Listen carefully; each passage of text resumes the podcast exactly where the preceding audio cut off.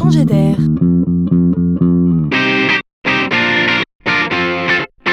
C'est la chronique de Laurent Collen.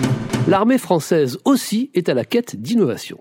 Quelle ne fut pas sa surprise quand elle découvre la géniale invention d'un pilote professionnel français, Frankie Zapata. Ce dernier a mis au point ce qu'il a appelé un flyboard. Alors, imaginez une planche de skateboard sur laquelle on se tient debout, sur laquelle on aurait fixé à la place des roulettes des réacteurs capables de la faire décoller et littéralement voler. Un flyboard, c'est donc un skateboard à moteur qui vole. À l'origine, cette invention était destinée au transport urbain et civil en pleine révolution.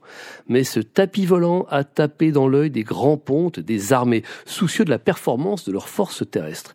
Car une fois entre les mains de soldats, ce flyboard pourrait leur permettre tout simplement de franchir avec la plus grande des facilités des obstacles comme des rivières, des lignes de combat, des bâtiments, en bref, tout ce qui freine les troupes à terre.